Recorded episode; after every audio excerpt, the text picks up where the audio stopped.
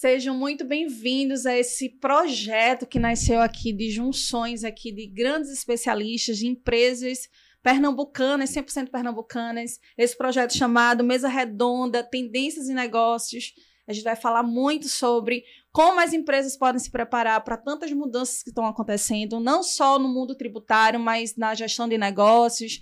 E a gente vai estar tá trazendo aqui, junto com, essa, com esse, é, essa, esse time gigantesco, grandes informações para você que é empresário pernambucano ou de qualquer outra parte aí do Brasil, porque quando a gente fala para aqui, né, para essa rede, ela é espalhada para todo mundo. Então sejam muito bem-vindos a essa primeira mesa. E hoje a gente está aqui, né, eu estou aqui ao lado de dois especialistas, Alexandre Brito, que eu já tive a honra de, de, conversar com ele, da Finacap, e Amadeus, aqui da Martorelli, também representando aqui esse timaço.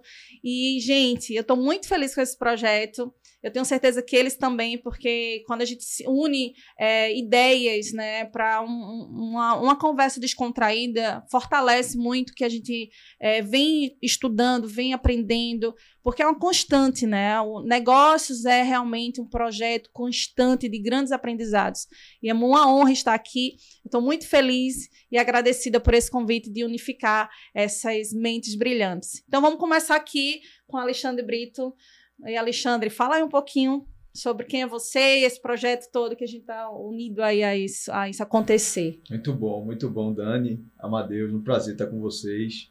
É, brevíssima apresentação, porque a gente realmente tem um, muito conteúdo muito aqui, conteúdo. muita conversa interessante para trazer. Eu sou Alexandre Brito, é, sócio da Finacap Investimentos, responsável pela área de, de gestão de patrimônio, né, que é onde a gente faz a gestão dos recursos financeiros de famílias, de investidores, de empresários. E muito da, da ideia do que a gente veio trazer, né, Dani Amadeus, com, esse, com essa mesa redonda, é a gente trazer uma visão da área financeira, da área tributária, da área contábil, da área jurista, da área de negócios, do mundo do, do, do, do dos negócios, do mundo empresarial, para os nossos clientes, para os nossos ouvintes, para os nossos telespectadores, para os empresários e empresárias, para que possam agregar nos seus negócios e na vida de suas famílias. Né? Então, muito do que a gente vai trazer é justamente para ajudar essas pessoas. Ah, que legal, né? E você, Amadeus, aqui, iniciante, né, Alexandre? Ele está aqui iniciando. Ele disse, como é que. Fica à vontade, o microfone é seu. Muito obrigado. Primeiramente, bom dia. Bom dia. É, é um prazer estar aqui. Tá? É, ah, espero que a estreia some. E meu nome é João Amadeus. Eu sou sócio da área tributária aqui do Martelão Advogados. Estou tá? exclusivamente dedicado à área tributária desde 2016 aqui no escritório. E eu tenho, digamos assim, a felicidade, que eu não acho que é uma coisa minha, eu tenho a felicidade de estar passando por um momento de grandes transformações no meu campo de trabalho, no campo que eu escolhi para trabalhar. Eu acho que isso é uma grande felicidade, uma grande honra. E eu espero, espero de coração, poder compartilhar isso aqui com vocês. É, reforço, digo novamente que é um prazer estar aqui com vocês. E espero poder, minimamente, né, no que a gente puder fazer aqui, transmitir um conteúdo de qualidade, que eu acho que é essa a finalidade. Transmitir conteúdo de qualidade a respeito desse tema tão complexo e tão importante, e cuja importância eu acredito que a gente está começando a assimilar, sabe?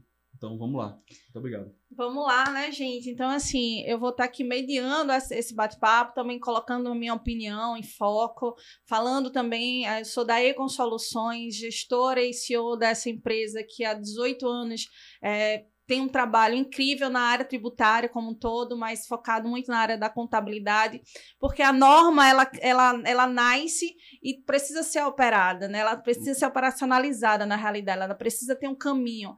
E a gente faz essa junção aqui nessas mãos, como realmente eu digo uma junta médica né, na área dos negócios. Eu poderia dizer assim que somos médicos das empresas, é, e cada um na sua especialidade, e eu fico muito feliz. Então, mas antes para a gente começar, eu acho importante a gente contextualizar o cenário hoje, é, que a gente está passando por tantas transformações, como a, de, como a Amadeus falou, é, principalmente hoje sobre a tal reforma tributária, que já não é mais reforma, já é emenda constitucional, né, a emenda 132, 132, né, que já foi aí normatizada, né, as regras aí sobre alguns impostos que deixarão de existir, passarão para se tornar aí é, importantes tributos é, que vão aí nos próximos 10 anos estar nesse nosso cenário.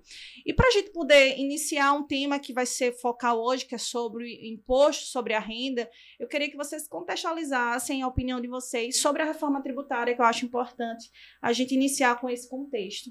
Vou começar aqui agora ao contrário, Amadeus, para você, o que é, o que foi a reforma tributária, o que é hoje essa emenda 132, para quem está nos ouvindo. E vendo, né? Se eu fosse resumir a reforma tributária numa frase, né, eu diria que ela é um grande esforço que tomou muito tempo, talvez tempo até demais na, na história do país, né? Porque é, acho que desde que a gente inaugurou a estrutura tributária que a gente tem hoje, que foi ali no final da década de 60, que se fala em necessidade de aprimoramento. Esse projeto que acabou virando a reforma tributária, ele não, não, não, não foi o primeiro, tá? tiveram muitos outros. Mas a verdade é que a gente, se eu fosse resumir a história como um todo, né? assim, grande, essa grande história que durou aí vários anos, a gente tinha dois grandes projetos que foram aglutinados num só. A princípio, a, a reforma tributária ela previa a criação de um único imposto, que a gente chama sobre valor agregado. Que né? é o IVA, né? Que é o IVA. E acabou-se pegando esse imposto que era único e segregando em dois grandes impostos sobre valor agregado. É, na verdade, um, chamou, um foi chamado de contribuição, que vai ficar a cargo da União Federal, que substituirá o PIS, a COFINS e o IPI, a chamada CBS, Contribuição sobre Bens e Serviços, e o Imposto sobre Bens e Serviços vai substituir o ICMS e o ISS. Isso foi um arranjo mais político do que tributário, né, do que fiscal, para é, contemplar a, todos os, os, participantes da mesa, né, que eram os municípios, os estados e a União. Aí a gente vai ter o Imposto sobre Bens e Serviços, o IBS, é, a cargo dos municípios e dos estados, e a gente vai ter a CBS a cargo da União Federal. É, só isso já rende muita conversa, já rende muito estudo, já rende muita análise. E fora essas, digamos assim, duas transformações gerais, né, que a gente vai começar a experimentar, é, principalmente a partir de 2026, uma longa transição que os, os dois regimes, o antigo e o novo, vão conviver, mais ou menos até ali 2032. E aí em 2033, aí a gente vai estar tá experimentando a reforma tributária em sua, digamos assim, plenitude. Né?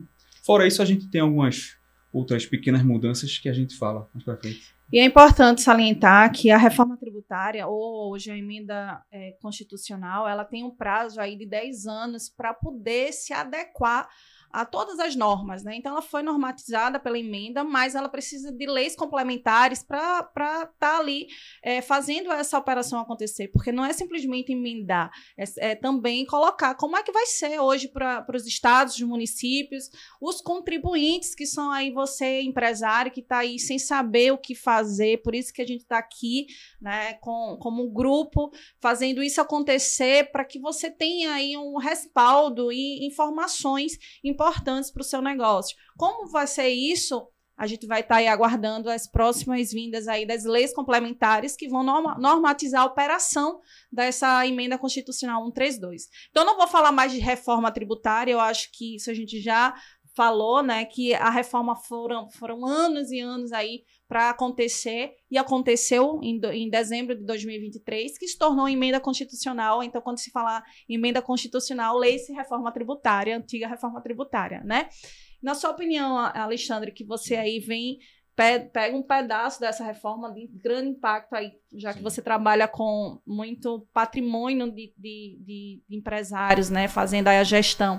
Como Sim. é que você vê a reforma tributária? Sim, é, a gente passou praticamente o ano passado todo muito debruçado sobre o, uma da, dos, dos desaguamentos da, de toda essa discussão de, da reforma tributária, que foi sobre as estruturas patrimoniais, especialmente do mercado financeiro, né?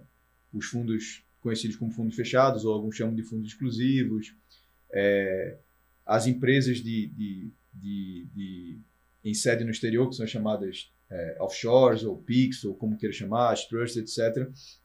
Basicamente, assim, o que a gente teve, é, aí eu vou dar também uma leitura até do próprio mercado financeiro, né?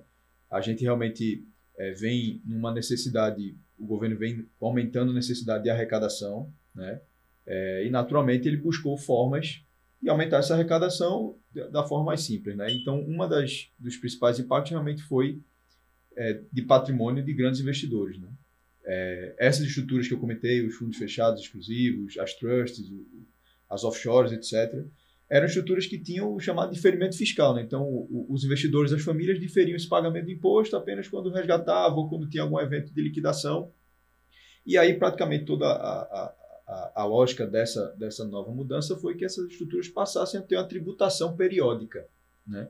Então, os fundos fechados agora passam. Ela sempre existia, na realidade, sempre existia. É importante salientar isso, gente que a, que a reforma, né, que veio trazer também essa, essa norma que já existia a tributação, mas que era em outro momento, né? E aí ela agora trouxe de forma periódica, até pela questão da arrecadação, né? O governo ele precisa arrecadar e para ele arrecadar ele precisa ter isso aí é, gerado, já que se viu que a, a, o patrimônio estava gerando muita renda e que estava se deixando para longo prazo, né? Perfeitamente. E aí passou-se a ter essa, essa tributação.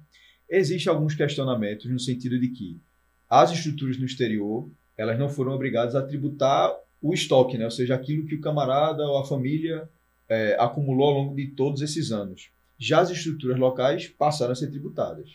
Foi obrigatório a tributação de estoque, o governo até teve um incentivo.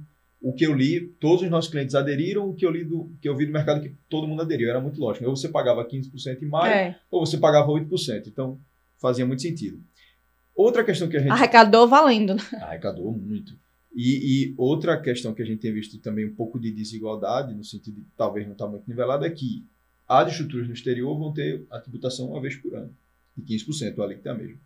As locais vão ser duas vezes por ano, maio e novembro. Então ficou não ficou talvez tão equilibrado. Meio que o dinheiro vai lá para fora, talvez. É a visão de vocês. Assim, o que a gente tem visto de movimento de mercado é que boa parte da um dos grandes benefícios que tinha dos fundos fechados era o diferimento fiscal. Lógico, tem outros benefícios, instituir uma governança corporativa, é, é, facilitar a associação, é, é, é você tributar um, várias classes de ativos em um único investimento, mas você tem outras formas de ter todos esses benefícios em outras estruturas uhum. ou outros tipos de produtos. Então, talvez muitos desses produtos vão ser migrados ou para uma previdência, ou para um investimento no exterior, ou para uma carteira administrada, enfim, existem muitas estruturas. Mas a gente tem visto também, fora esse movimento que aconteceu em 2023, muitos movimentos já acontecendo agora em 2024.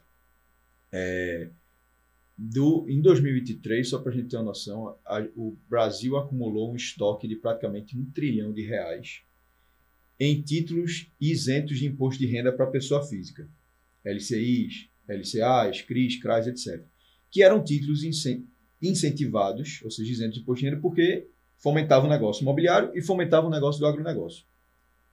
É, e a gente viu que começou a ter uma mudança agora, né, já entra em vigor em junho. Muitos, muitas instituições financeiras, inclusive, não estão mais negociando esses títulos. Até porque vai ser tributado. Vai ser, porque vai passar a ser tributado. Então, a gente tem visto muita mudança nesse sentido.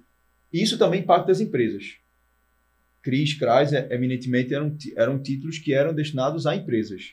LCIs e LCAs vão para a instituição financeira, mas que fomentam o negócio na outra ponta, né? Então, isso também é, é, um ponto que a gente tem visto com bastante atenção. Não deixa de ser uma forma de imposto de renda, que vai deixar de ter o benefício da isenção para a pessoa física e vai aumentar a taxa de juros para a empresa que for tomar o crédito. Né? A gente vai começar, assim, falando sobre a emenda é, 132, é, de trás para frente, né? A gente não vai falar hoje especificamente sobre a CBS, sobre o IBS, que é esse imposto sobre o consumo que foi, vamos dizer, o, o ponto focal da reforma tributária quando ainda estava ali no Congresso, no Senado, enfim. É, mas a emenda 132 ela traz vários aspectos da reforma tributária, né? Eu, eu, digo sempre que a gente, a gente sempre passou por reformas, né? Tivemos a reforma da Previdência, tivemos a reforma trabalhista, agora a reforma tributária. Quantas outras reformas a gente não vem é, é, ver ainda né, nos, nos próximos anos aí acontecendo? E a reforma tributária é muito forte para os negócios, porque impacta diretamente nessa operação né, de cada um aqui. E eu queria que vocês me dessem aí a, a opinião de vocês, como profissionais, e para os empresários. Essa reforma, a, a, emenda constitucional é bom ou ruim para os negócios, Amadeus? Bom. Tem como você falar agora isso? é, o, o que eu diria é: não aguardem uma diminuição de carga tributária. Perfeito. Agora, pode haver um aumento de carga tributária com alguma entrega de reorganização dos fatores de produção, que eu acho que esse é o grande é a grande é assim, é o grande chamariz para essa reforma, né? Que é a gente vai diminuir a complexidade do sistema. Perfeito. E vejam, também a gente não pode ser ingênuo, que é se a reforma, do jeito que ela foi colocada, do jeito que ela foi passada, fosse realmente ruim para todo mundo, ela não tinha saído. Não tinha. Para alguém está sendo bom. Isso. E esse alguém, eu acredito que é uma parte relevante do comércio e talvez a indústria inteira, que sofria muito com a concentração de carga tributária e a complexidade do sistema.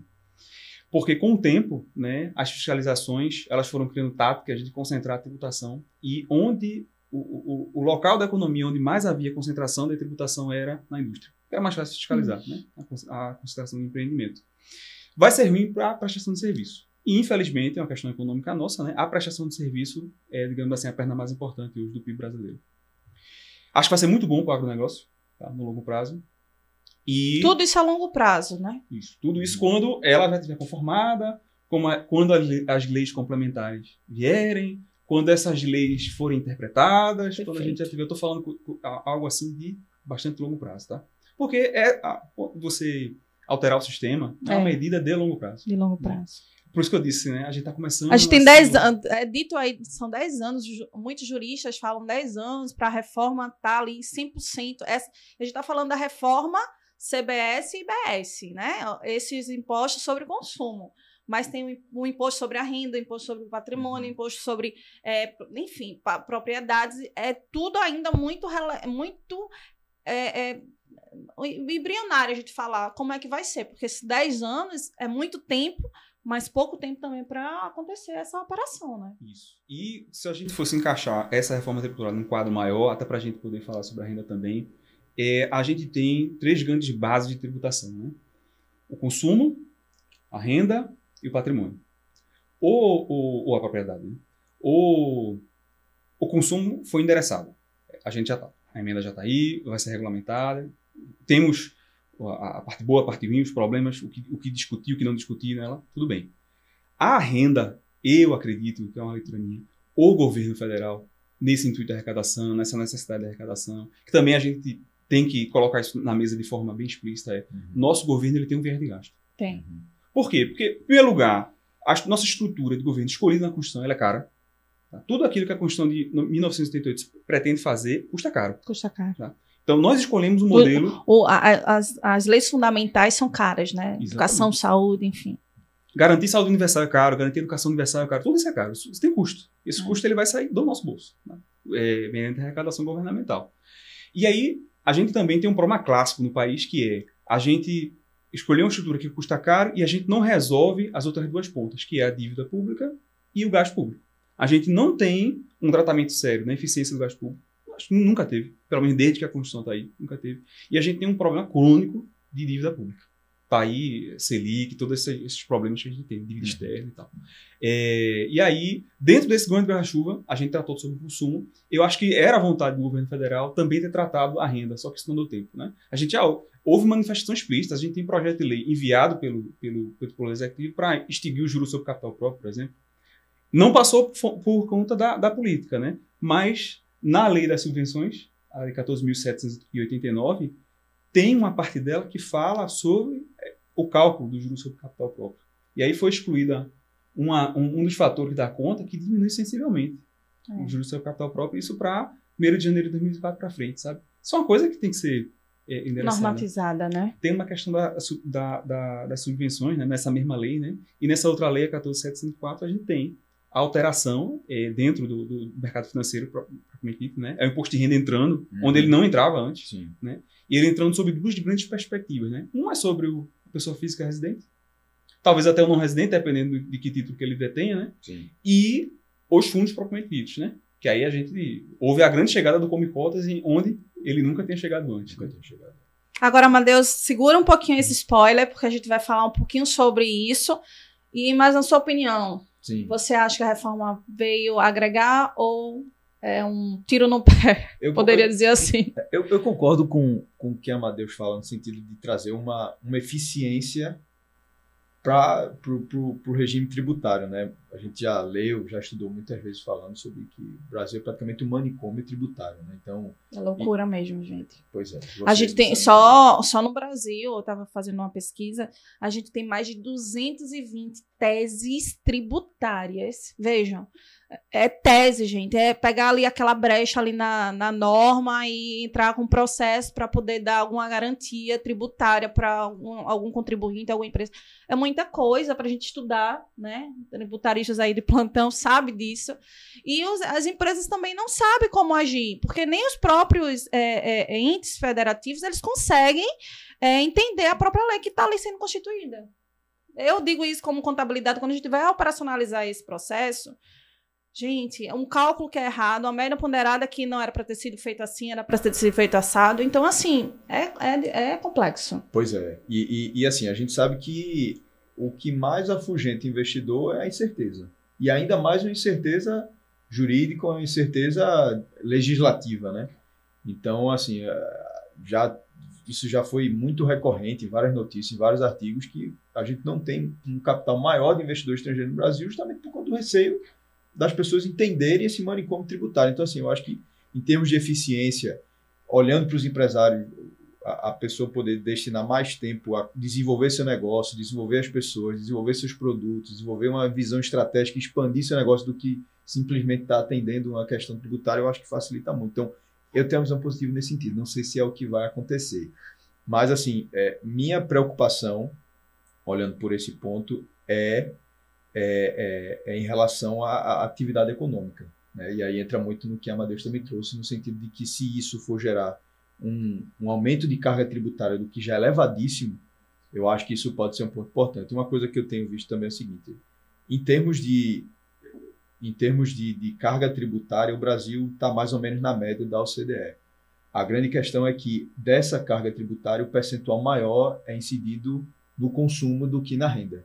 Então, eu entendo a questão de você tentar minimamente equacionar isso, é, mas eu acho que tem que ser muito pesado no sentido de que a atividade econômica não sinta na ponta esses efeitos. Né? Porque aí, senão, isso vira uma bola de neve que é muito difícil a gente consertar, como a gente já outros períodos no Brasil.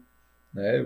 Essa questão tributária ou fiscal acabar afetando a atividade econômica, que é, na prática, quem está financiando o erário. Né? Então, eu acho que isso é um ponto sensível. Se o IVA fosse instituído hoje aqui no Brasil, teríamos o maior é, percentual é, de IVA, né, de imposto único do mundo. Salvo engano, seria 28, ou era 20, alguma coisa por cento, né? Nos Estados Unidos é 15%. Né? E, é no, em Dubai, eu tive a, a oportunidade de ir, todo mundo passou na conta bancária, já é retido 15% também. Então, é, esse seria o projeto dessa reforma que se tornou aí. Vamos começar primeiro com o consumo, depois vamos. Eu, eu acredito que lá na frente, lá bem na frente, a gente vai chegar no IVA, né? Eu acredito. Espero, não sei. Mas eu queria trazer agora, gente, é, o nosso assunto, o nosso tema, que é sobre o imposto de renda, a reforma do, sobre o imposto de renda. E eu queria que a gente, antes de iniciar, pudesse conceituar, Alexandre, é, que imposto é esse, porque nossos ouvintes talvez não saibam uhum. é, onde incide esse imposto na, nas operações que eles fazem, que muitas vezes eles nem têm noção uhum. de onde incide aí esse imposto, qual é a natureza desse imposto, de imposto Sim. de renda. Um, uma da, um dos pontos até do que a gente tinha discutido, né, é, que foi muito que a gente levou a escolher esse tema, que para mim, e é uma das coisas que mais tenho ouvido dos nossos clientes que são empresários, empresárias, é em relação ao imposto de renda da pessoa física em dividendos, que hoje são isentos, né? A empresa distribui os dividendos para os acionistas, para os cotistas, para os sócios, isento de imposto de renda. E a gente tem visto estudos nesse sentido de talvez vir com a tributação, né? É, para a pessoa física. É, eu vou lembrar também que assim isso não foi uma discussão que surgiu agora. No governo anterior isso já foi discutido também. É, o, o, governo anterior tinha, tinha um planejamento de reduzir o imposto de renda que incide na pessoa jurídica e começar a ter a questão da tributação do imposto de renda na pessoa física. Né? É, então, isso é, isso é uma questão é, muito sensível, é muito importante, que, que deve ser endereçada. E eu acho que nosso papel é justamente a gente identificar esses, essas ameaças ou esses eventuais riscos que, que os empresários e empresários ter, possam ter e como eles possam, podem mitigar ou ter uma eficiência maior a essa tributação, essa eventual tributação que possa existir. Né? Amadeus, é, você olhando como especialista tributário, qual é a sua visão de, de, de organização, de planejamento tributário para esse ponto do imposto de renda, dessas futuras tributações que virão? Como é que um empresário que está nos ouvindo pode aí, é, se planejar nesse cenário? Sobre, esses impo sobre esse imposto de renda que está se discutindo aí sobre a tributação, por exemplo, de dividendos? Bom, então, primeiro eu queria colocar a minha opinião a respeito Sim. disso, né? Eu sou totalmente contra a tributação de dividendos. Se ela for feita dentro do arranjo que a gente tem agora. Por duas é, razões é, distintas, né? Primeira é, o Brasil, lá atrás, ele escolheu concentrar a tributação na pessoa jurídica. Então, quando a gente é, quando é colocado, principalmente politicamente, né, é um é. argumento político muito forte, né, que quem ganha dividendo não teve a tributação, isso é errado. É isso é tecnicamente errado. Tá? Porque a tributação foi concentrada na pessoa jurídica. O dinheiro ele é distribuído já tributado. Então, se a gente mantiver as premissas, que é a tributação concentrada na empresa e ainda concentrar na pessoa física, fizer a tributação do dividendo, a gente vai estar tributando duas vezes. É verdade. Ou tem uma tributação muito mais alta do que aquela que ocorre nos países em que o dividendo ele é tributado. Porque lá fora o dividendo é tributado porque na, na pessoa jurídica a tributação é, é menor. menor. Se no Brasil for ajustado, tudo bem. Aí a gente pode seguir assim. Agora você vai estar aumentando a complexidade do sistema. Uhum. Em vez de concentrar e tributar uma vez só, você descentraliza e tributa em dois lugares separados. Que é uma opção, é política. Tá? Mas esse, esse é, é, a opção ela tem que ser feita sobre um discurso equânime. Essa é a primeira razão. A segunda razão é o Brasil ele tem uma figura muito nociva que é a tributação sobre a receita bruta, né, que é as contribuições ao PIS. Né, uhum, uhum. Além disso, a gente isso, também isso tem... é realmente louco, né? A gente também tem uma, um, além do imposto de renda que para a maioria das empresas, né, é sobre o lucro ou sobre alguma coisa que se chama de lucro, né, uhum. lucro presumido. Sim. É, a gente tem também uma contribuição sobre o lucro que é exclusiva da União Federal. Isso, a nível financeiro, de direito financeiro, isso causa uma série de distorções. Nas subvenções a gente está vendo essa distorção acontecendo nesse exato momento, estamos presenciando agora. Mas, além disso, a gente tem uma tributação já sobre a receita bruta. Ou seja, a receita que ingressa na empresa, que, se tudo der certo, nem, nem sempre dá, nem se tudo der certo, vira lucro, uhum. esse lucro é distribuído, ela já foi onerada na frente. Então, por essas duas razões distintas, eu acho que o, a estrutura do jeito que está posta, ela não está preparada para receber tributação sobre dividendos. Eu realmente acredito que é um, um chamariz muito mais político do que uhum. realmente fiscal tributário, sabe? Deixa eu só, assim, tentar explicar bem, é, bem didaticamente o que é isso que eles estão falando aqui, dividendos, enfim. Subvenções é quando, primeiramente, subvenções, quando a gente fala, é algo que o governo, ele dá algum incentivo fiscal, seja estadual, seja federal, enfim. Por exemplo, aqui no estado de Pernambuco existe alguns, alguns incentivos que o governo ele permite. Por exemplo, ProInd, PRODEP, é, atacadista, sistemática atacadista. Então, são é, incentivos fiscais que reduz muitas vezes a base de cálculo ali para o imposto de renda, contribuição, ou o imposto sobre o consumo ISS, ICMS, IPI, enfim. Então, essa, isso aí, quando se fala subvenções, quando vocês é, ouvirem aqui deles, vocês vão saber que é sempre algo de incentivo fiscal que o governo ele dá. A outra parte também, quando se fala em dividendos, é o seguinte: o governo, é, o empresário quando ele opta por lucro real ou lucro presumido, que é uma forma de tributação, sempre vocês vão falar lá, é, custo, vem as despesas, e aí depois das despesas tem um imposto sobre, esses, sobre esse lucro líquido que a gente fala, que é o imposto de renda e contribuição social. E aí o que sobra é dividendos, que pode ser ou fica dentro da empresa, ou muitas vezes é distribuído para os sócios, que na sua maioria das vezes esse valor de lucro líquido, quando distribui para os sócios, não, de, não é tributado ainda. E hoje o governo se fala em tributar. Então, só para poder né, trazer essa bem, bem didática essa, essa situação. Mas sobre, essa, sobre esse imposto de renda, Alexandre, é, hoje afugenta muitos, muitos é, é, investidores, né? Uhum. Como é que você vê hoje é, os investidores, principalmente pernambucanos, em relação a isso Sim. na Finacap? É, isso é um ponto muito sensível e ainda reforçando muito o que a Amadeus disse, né? É quase uma uma, uma injustiça, né? Ou uma, um negócio completamente desigual, né? Então, isso afugenta realmente, né? Assim, o, o, o empresário, o investidor, ele precisa, por, por ele estar assumindo muito risco, ele precisa ter um retorno que compense esse risco, né? Então, é, eu acho que essa, essa, esse, essa, essa ideia de vir tributar ou, ou, ou vir penalizar algo que o camarada está tendo por um retorno de um investimento que ele teve, isso é muito ruim para a atividade econômica, né? Naturalmente, quando a gente. Aí, muito lembrando também que a gente. Um dos nossos papéis também é investir em ações, né? A gente tem muito, uma carteira grande de ações de empresas negociadas em bolsa, então, é, sempre que surge essa pauta, a gente vê um, um, um, receio muito grande dos investidores, muito grande do mercado, é, porque naturalmente isso vai reduzir muito a própria atratividade das empresas, né? Então, é, de novo, para mim, minha principal, minha, meu principal ponto sensível nisso é a questão da atividade econômica. Quais seriam as alternativas que hoje os empresários teriam se isso, for, se isso acontecesse, essa reforma sobre o imposto de renda é, acontecer, Alexandre, quais seriam as alternativas que eles teriam, né? Porque muitas vezes isso serve Sim. como planejamento tributário, a, a Amadeus pode falar muito bem sobre isso. É, quando se faz um planejamento tributário, uma das coisas é vamos fazer por esse caminho, porque esse caminho paga menos imposto, Sim. né? Diminui a nossa carga tributária. E agora? Perfeito. Uma coisa que para a gente está muito clara, e isso veio né, na lei que foi aprovada da, dos fundos fechados e das offshores, foi que manteve a isenção para os fundos de ações. Então, caso venha a surgir essa tributação de dividendo na pessoa física, os fundos de ações não vão receber essa tributação da distribuição de dividendo, ou seja, como você explicou, o recebimento da parte do lucro para o acionista, no caso, um fundo de ações. Né?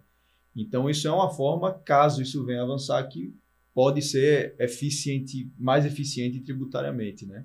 Então, é... na prática, o, o empresário ele já distribuiria para o fundo penso, penso como mais como investidor, né? Porque se, se a gente for entrar na parte do empresário, ele, ao invés de ser sócio na pessoa física, ele ser sócio via um fundo de ações, vai entrar muito na discussão Entendi. que o Conselho Monetário Nacional entende se é uma entidade de investimento ou não é uma entidade Entendi. de investimento, né? Na última lei, isso não foi tributado. Então, o fundo de ação, ser entidade de investimento ou não entidade de investimento, não vai ter tributação periódica e a regra mantém como está. Então, não teria essa questão. A grande questão é que não é uma estrutura tão barata para você ter e o fundo de ações tem uma série de restrições regulatórias para quais empresas ele pode ter na carteira.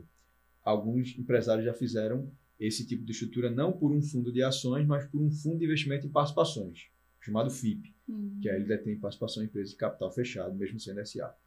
A grande questão é que, é, que é o nosso trabalho, né? pensar em alternativas para os empresários. E uma dessas, pensando não talvez como empresário, mas como investidor, que detém ações, que investe em empresas de capital aberto, um fundo de ações pode ter esse benefício, né? caso isso venha realmente a avançar. E você, Amadeus, como um, como um planejador tributário, qual seria a alternativa que você enxerga hoje nesse cenário?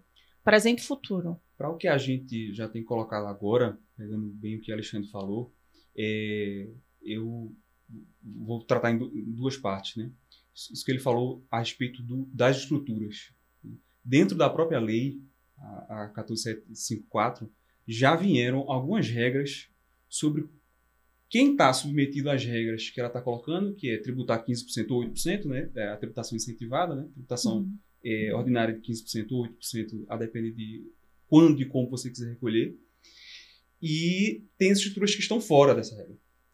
Dentre as estruturas que estão fora dessa regra, tem as que, que é, foram faladas, né? Investimento em ação, o, o investimento em participações, o investimento em direito creditório, os FDICs, né? e algumas outras estruturas bem específicas, né? pesquisa e desenvolvimento, inovação, é, infraestrutura. E aí, dentro dessas, a própria lei ela já cuidou de estabelecer algumas premissas sobre a organização interna do portfólio. A depender da organização interna do portfólio, e se houver, claro, né, essa possibilidade de você mexer, né, talvez você consiga encaixar fora a tributação. Acho que isso é um ponto importante porque é algo que já está colocado pela própria lei. Né? Uhum. Se assim não quisesse que tivesse sido, não teria se, se colocado assim. Uhum. Aí, o que eu acho que é, é um direcionamento é, da, da, do legislativo tentando direcionar essa, esses, esse, esse tipo de investimento para é, concentrar o dinheiro no setor produtivo. Né? Uhum. Tem até uma parte, inclusive, de. Lista... Então quer dizer que você acha que hoje é, essa ideia do governo é tirar hoje muitas vezes o capital para fora do país, para esses fundos exclusivos que passam anos e anos para dizer assim, não, não vale a pena, vou investir aqui dentro da, da própria, do próprio mecanismo empresarial. Da economia, né? Da economia. Da economia nacional. Tem isso também, é, dentro, nessa parte também a gente teve, muito importante do ponto de vista jurídico, né? Que foi a primeira vez que a gente teve é, legislação específica sobre o trust. Né? foram colocados os conceitos que todo mundo já trabalhava com ele. É verdade. Instituidor, né? Uhum. É, isso foi tentado... Grandes empresas, né? Pequenas empresas e médias eu acredito que não, mas grandes empresas sim. Uhum. É, a gente teve lá uma tentativa num MP, essa MP acabou caducando, aí o texto dessa MP acabou sendo colocado dentro dessa lei. E aí a gente agora tem legislado no Brasil, na legislação brasileira, o que é um trust, uhum. para fins da legislação brasileira, o que é um instituidor, uhum. o que é um trustee e, e assim por diante. Eu acho que isso é muito importante do ponto de vista jurídico. E aproximou o trust da tributação nacional, que é a tributação sobre herança ou tributação é, que é a chamada tributação causa-morte, né? Ou sobre a tributação de doações, né? A depender do que TCDMD, ou, né? Que é, que é a imposto sobre doação ou sobre morte, né? E agora isso tem que ser observado, né? Quando, é, onde o bem está, em que local o, o instituído tem residência, uhum onde ele vai praticar os atos de doação. Acho que isso tudo agora vai, vai para dentro do planejamento nacional.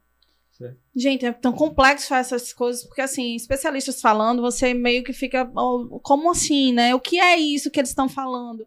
E que muitas vezes é realmente uma realidade do nosso Brasil, principalmente empresas, porque assim, eu acredito que a gente veio começar a pensar é, de uns anos para cá sobre investimento. Uhum. Porque, na minha opinião, e eu trabalho há 18 anos com médias e pequenas empresas, né, ali que tem faturamento anual, vamos dizer, de, sei lá, até 50 milhões, enfim, é, são empresas que muitas vezes não pensam, elas sempre pegaram o seu capital de dividendos e, uhum. e vão imobilizar aqui. Vou comprar um apartamento, vou comprar um terreno, vou comprar uma, né, uhum. uma granja, uma fazenda. E isso foi acontecendo, imobilizando, e nunca se parou para pensar em investimento. Eu acredito que nos últimos anos é que começaram a se pensar e dizer, peraí, vamos, vamos começar a investir. E eu acredito que esses investimentos sem essa, essa tributação, uhum. no meu, na minha opinião, é certo, eu acredito que sim, mas tem que ser, eu acredito que não poderia ter sido e não pode ser assim tão é, de forma tão é, é, rápida e sem, uhum. sem entendimento. Lógico. Alexandre, e, e, nesse, nesse, nesse viés que você enxerga, uhum. o que é que você acha que hoje passa, porque como a gente estava falando aqui nos bastidores, ainda não foi normatizado nada sobre isso, né? Ainda Sim. são especulações. É, perfeito. Ah, sobre isso que você falou, eu ia até trazer dois pontos que eu acho bem interessantes, né? É, essa questão do empresário receber o recurso e às vezes investir pela própria empresa, etc. O que normalmente a gente recomenda, nós recomendamos para os empresários, empresárias, investi investidores, etc., é segregar as atividades. Ou seja, seu negócio operacional, que tem os ativos e os investimentos do seu negócio operacional. Tem imóvel numa, numa personalidade jurídica daquele imóvel. Então, você segrega os imóveis que você está investindo, os imóveis da família, um outro CNPJ, e o patrimônio financeiro, os recursos financeiros e uma outra estrutura específica para aquilo, para você ter inclusive uma governança segregada de Olha que cada legal. investimento. Olha que dica, gente. Olha, pega a dica, tá? Dividir aí esse recurso aí.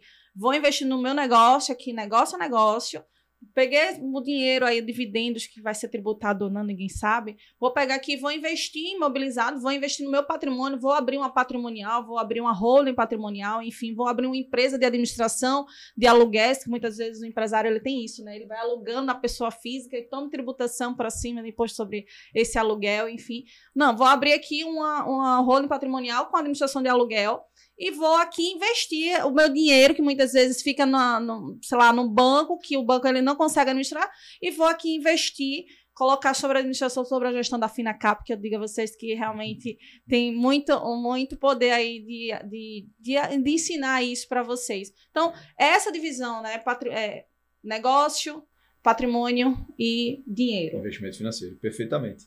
E, e, e, isso é interessante também, inclusive do ponto de vista da diversificação do patrimônio da família. Né? É, a gente atende muitos empresários, naturalmente o empresário tem aquele espírito animal né, que os economistas dizem, então sempre o camarada quer reinvestir no é. negócio e ele está certo porque dificilmente um imóvel, um investimento vai financeiro mais, né? vai dar o mesmo retorno que, que o negócio. Eu é concordo verdade. 100%. A grande questão que sempre tem que ser pesada é o risco. É. Porque quanto mais ele investe no negócio, mais ele concentra o seu patrimônio naquele negócio.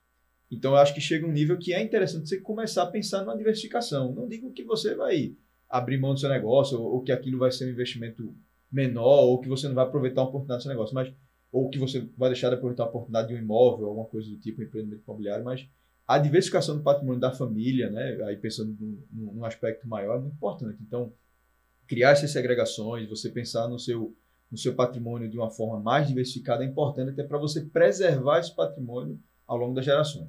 Importante também salientar que o patrimônio sempre vai ser tributado, em como o negócio vai ser tributado, vai ter que acontecer isso, gente. Mas, é, Amadeus, como é que hoje a reforma do imposto sobre a renda está vindo? É, quais são os, os, pilares principais dessa reforma sobre imposto de renda, na sua visão aí, que ainda é projeto, poderia dizer assim, ou já tem alguns pontos aí normatizados? Bom, é, a, o que a gente tem é, quando a emenda constitucional 132 veio, ela deu um prazo de 90 dias para que fosse apresentado um projeto de lei que disciplinasse a reforma sobre a renda. Essa vai ser a grande. A gente tem até então abril. Isso, isso. Até. É, acho que é o começo de. Acho que final de março, né? Final de março. É né? de, é, são 90 dias a partir de 21 de dezembro. Então acho que vai ser o final, final de março. É, vai vir a grande reforma sobre a renda. Ui. Mais uma. Até agora eu não, não, não, não, tenho conhecimento de nenhum projeto de lei endereçado nesse sentido. Né? O projeto de lei mais recente, dentro da parte da, da renda que eu vi, ele foi divulgado na mesma coletiva de imprensa que a Receita Federal, inclusive foi a mesma que ela disse, que a Receita Federal disse, Alexandre, uhum. que está havendo uma, uma arrecadação extraordinária Olha. dos fundos. Sim. Tá, Lógico, tá. né? Essa semana, semana passada. Foi, né? foi. Sim, o, sim, sim. o, secretário da Inspeção da Receita Federal falou. É. E é, nessa mesma época, acho que dois, dois ou três dias atrás, foi endereçado um projeto de lei sobre conformidade tributária. Isso é o que a gente tem agora. Tá? É um projeto de lei que ele tem três grandes eixos, né? Um é pente fino e benefício fiscal, outro é premiar o bom contribuinte. Inclusive, uma das boas notícias é que está é, previsto essa lei que haverá uma diminuição progressiva da CCLL para os bons pagadores. De, de Eu vi, inclusive, hoje é, passou esse projeto, vai ter uma, um desconto de 3% para quem paga em dia, né, é, é, sobre contribuição. E o outro, o outro grande eixo é o monitoramento de devedores contumados. Tá? Isso aí é um ponto de atenção. É, na parte da.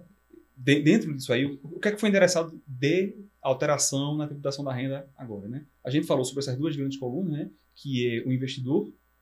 E aí, dentro do investidor, eu acho que uma grande, grande, um grande caminho que vai ser seguido é, em primeiro lugar, vai ter que o mercado ele vai ter que tomar mais conhecimento. É. Investidor pessoa física, acho que, é, acho que, é, uma coisa que o Alexandre eu concordo muito com isso. Ele vai ter que tomar mais conhecimento daquilo que está à disposição dele. Uhum. E a gente vai, eu acho que a gente vai experimentar a criação de figuras incentivadas. Tá? A gente tem debêntures de infraestrutura agora, né, com a regra diferenciada. A gente já tinha algum tipo de alguns debêntures específicos também em determinados setores já com algum tipo de, de, de incentivo. incentivo. O que eu acho é que vão ser criadas essas figuras para canalizar essa vontade né, de você seguir com a isenção, mas colocando dinheiro, digamos assim, em um local mais efetivo. você, de... você acredita que vão surgir é, instituições nacionais para ter esse incentivo, para poder ter esse, esse, essa, essa, esse investimento? Eu acredito que dentro das instituições nacionais que a gente já tem, Estou né, falando a nível governamental, a nível de... De, de, de empresas, de, de grupos né, que vão surgir aí, vão, tem, tem dinheiro, vamos juntar aqui, vamos fazer isso para poder ofertar para o mercado. Isso, eu acredito que um dos caminhos é, vai ser esse. Vocês acham que esse foi o cenário que o governo ele, ele pensou esse projeto? Ele foi pensado nisso, pra, como você colocou, para circular o dinheiro nacionalmente? Eu acho que a é a minha opinião pessoal, tá? Eu acho que o cenário que o governo federal, o, o Ministério da Fazenda desenhou era um cenário bem mais agressivo em termos de arrecadação. Só que não depende só dele, né? A gente tem o legislativo, a gente tem o poder judiciário, e aí eu acho que o que a gente está vendo é uma acomodação dessa vontade. Né? O governo federal ele precisa arrecadar. A conta já não está fechando. Não ele tá. precisa arrecadar, ele precisa arrecadar rápido. Tivemos aí dois, dois, tri, dois trilhões, não foi de déficit? É, 2,4% do PIB. É. É muita coisa. É, é, é muita coisa e o governo, as estimativas foram feitas antes, né? Elas foram estimativas feitas com muito boa vontade, né? De que iam acontecer certas coisas que é, faz parte do jogo. Nem tudo que você consegue aprovar, sabe?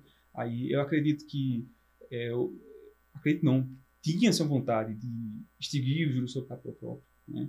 O, a, a, a questão do, do, do, crédito presumido, do ICMS, né? que é um, é um, é um tipo de incentivo. Né? O incentivo do ICMS é um tipo de subvenção. Uhum. Né? É. é a, eu acho que não, não contavam que o judiciário ia bancar. Né? É por isso que foi necessária uma, uma lei nova para meio que resetar a discussão. E esse é o grande problema que a gente tem hoje. Sabe? Acho que essa é a, pauta número um dentro do, do empresariado, dentro da, da, da tributária. E eu, é, resumindo, eu diria que é isso mesmo. A gente tem uma, um cenário da acomodação. Né? Não vai ser tanto quanto o governo federal queria, mas também a gente não vai ficar no mesmo lugar que a gente estava antes. Quais são os pilares que vão sofrer esse impacto? O investidor, quem mais? A pessoa física, o empresário, né, que vai ter esse, esse é, que vai ser auferido esse, esses impostos, esses impo, imposto sobre a renda, que é sobre os dividendos. Então, o empresário que tem ali dividendos, ele também talvez sofra esse impacto da reforma é, da, da, reforma do imposto de renda, que mais pode sofrer esse grande impacto da, da, da reforma sobre o imposto de renda? Eu diria que o, o, o, alvo é a nível de pessoa física, onde há maior concentração de renda, e a nível de estruturas, onde há maior rendimento. Né? Porque eu também não acho que é interesse é, do governo é, apertar setores que têm margens apertadas. Sabe? Não, não, não, acho que seria por aí. E é, esse tipo de visão é importante até por conta do, do que o Alexandre falou, né? É, a gente tem a gente sempre recomenda a segregação de atividade, mas a gente não recomenda isso por recomendar. A gente uhum. recomenda isso porque é mais eficiente. Né? Quando você segrega atividades e você tem separado um dentro de um, digamos assim, uma família, né, é, que tem um empreendimento familiar com a parte operativa, com a parte patrimonial, com a parte de rendimentos, a parte operativa, se, se essa atividade econômica for uma atividade de margem reduzida, os, o, a, o arranjo tributário é um. É verdade. Para você poder pegar suas despesas, né, se o empreendimento ele for grande o suficiente para isso. Na parte é, que concentra patrimônio, ó, o, o arranjo tributário ele vai ser outro. Porque aí as margens têm de ser altas e, e, e assim por diante. Né? E se de repente tiver uma outra atividade residual que o tamanho dela justifique você, por exemplo, ficar num regime diferenciado como simples, que aí ele dá. Ele assim, quanto mais para cima. Que, de, que só para salientar, é, Simples não é tributação, simples é um incentivo do governo para reduzir a carga tributária para quem é micro e pequenas empresas. Só para né, salientar isso, porque muitas vezes as pessoas, a minha tributação é simples. Não, simples é um, um sistema que, unif, que, unifica esses impostos e que é, ajuda aí pequenos e médios empresários a estarem ali nesse, nesse sistema simplificado. Isso. Se você puder entrar lá, né, você é, diminui a complexidade, né? É, diminui a complexidade, mas em contrapartida também é tributado, se a gente for muitas vezes ver, e a gente muitas vezes recebe muitos empresários querendo ficar no simples, mas entendam também que a, a reforma tributária está vindo com um, viés. Hoje, quem vai estar tá administrando todo esse recurso vai ser a União, né? Que vai ser a Receita Federal ali com esse mega power é, sistema de malha fina. Uhum. Então, se você aí opera no Simples Nacional achando que não vai ser pego, muita atenção nesse né, esse alerta aí, porque passou no, no banco, vai entrar em malha fina, porque o cerco vai se fechar.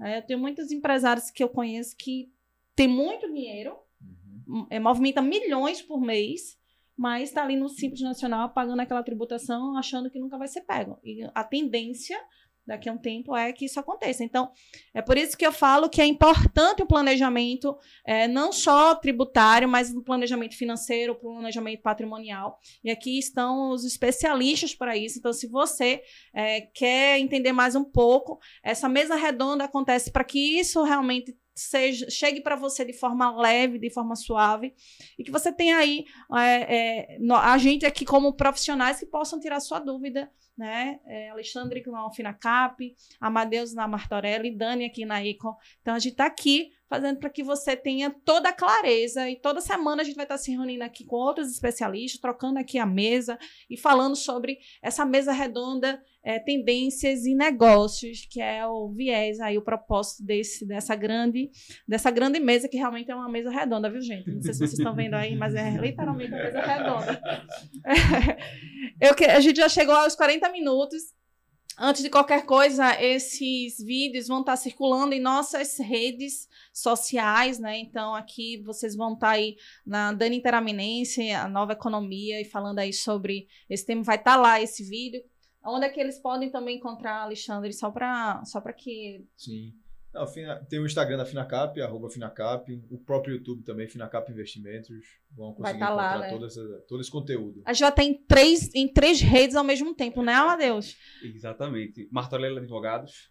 Você encontra o site, encontra o Instagram, encontra o LinkedIn, encontra, encontra tudo. A gente passou por uma reformulação da marca, tá lindo, vejam. Vejam, vale a pena. olha, olha o marketing da Martorelli, gente. Tá vendo você? Márcia tá aqui olhando, né, Márcia? e, gente, esse projeto surgiu para que a gente possa aqui ser realmente instrumento de informação para você que está aí nos assistindo, que muitas vezes está se sentindo perdido. É, esse projeto é muito, é muito lindo. Surgiu lá aqui na, na conversa, mas de uma pessoa que está lá no Canadá Natália Gri, Nathalie Grise, um beijo. Um beijo também, Natália Grise, que são, né, Grise, Grise, é, as Grises. Mas surgiu com esse, com esse efeito, porque eu acredito, eu estava em São Paulo essa semana com alguns tributaristas ali conversando sobre a reforma, como vai ser essa emenda constitucional 132, falando sobre subvenções, sobre renda, como é que vai ser os investidores. E é tão complexo que nem eles, muitas vezes, nem a gente consegue então, eu acho que essa mesa redonda, muito mais do que para vocês, é para a gente também. Uhum. Eu não sei se vocês têm esse sentimento. É nesse sentimento de, de aqui, final já desse episódio, que eu queria que você, Alexandre, colocasse Sim. aí as suas conclusões finais sobre esse tema tão importante, imposto de renda, uhum. é, essa reforma que vai surgir aí. Perfeito. Perfeito. Eu acho que, assim, antes de qualquer coisa, a importância da gente estar tá trazendo temas relevantes para os empresários, para as empresárias, eu acho também muito interessante também porque nós atendemos esse perfil de cliente, então nós sabemos onde o calo aperta, sabemos as dores deles, sabemos as necessidades deles e temos áreas complementares. Então aqui justamente a gente tentar ao máximo subsidiar informações que ajudem-os a administrar seus negócios, a administrar os recursos das suas famílias, sua, a parte tributária, a parte contábil, a parte financeira, etc.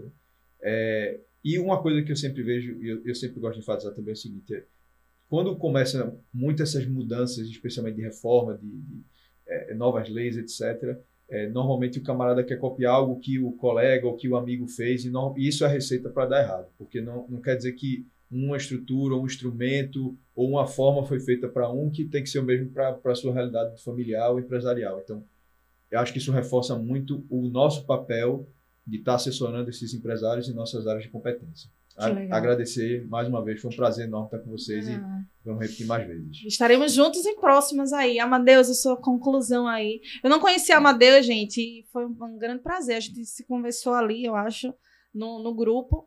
É, mas é muito legal a gente poder estar junto, de, de, principalmente pernambucanos, sabe? Porque eu acredito muito que Pernambuco precisa desse fortalecimento de marcas é, de forma realmente é, é, única e a gente enxergar que cada um tem o seu talento, cada um tem a sua especialização e fazer isso acontecer. E é muito, muito gratificante estar do lado aqui de um colega nessa área tributária que é tão importante para o nosso cenário.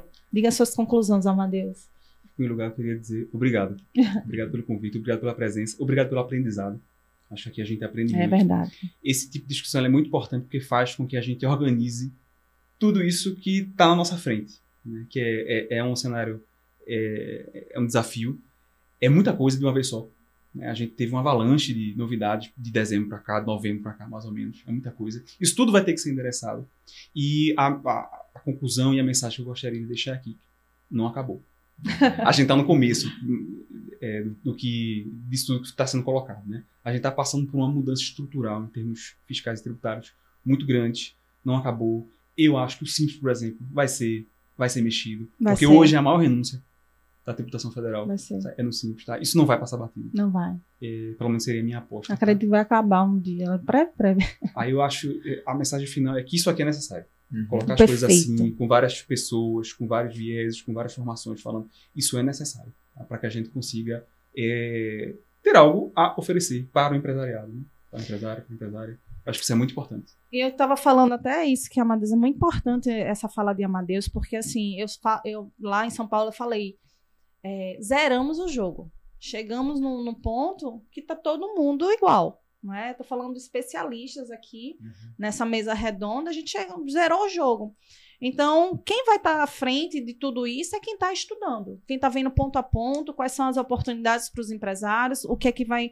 É, qual é o, plane, o novo planejamento, porque quando se tira é, alguns impostos se tra transforma em dois, está morrendo aqueles impostos né? Aqueles tributos vão morrer, aí vão vir dois outros tributos novos. Então, aqueles incentivos de PIS e COFINS sobre a vai acabar e aí vão vir outras situações. Então, tudo isso precisa-se de é, pessoas comprometidas, é, fiéis ao seu propósito, leais a, a, ao seu propósito, acima de tudo. Eu acredito que essa mesa redonda surge hoje com esse propósito de levar para você de forma fiel e leal informações relevantes nesse mercado de tanta mudança. E eu espero que você que está aí nos ouvindo nesse primeiro episódio se inscreva nos canais aqui distribuídos é, e que possa estar junto nessa jornada conosco aí fazendo a grande diferença. Seja você empresário, seja você aí é, da área também e que possa juntos aí formarmos realmente essa grande mudança que é esse mundo Brasil, né? Então, meninas, obrigada, obrigada mais uma vez. Obrigada pela oportunidade Obrigado. de estar aqui nessa mesa redonda. Eu amo estar aqui e eu espero ter próximas vezes eu estar aqui novamente, né? Sendo aí, é, compartilhando esse conhecimento, como bem a Amadeus falou. É importante demais isso aqui. Obrigada, gente. Obrigado.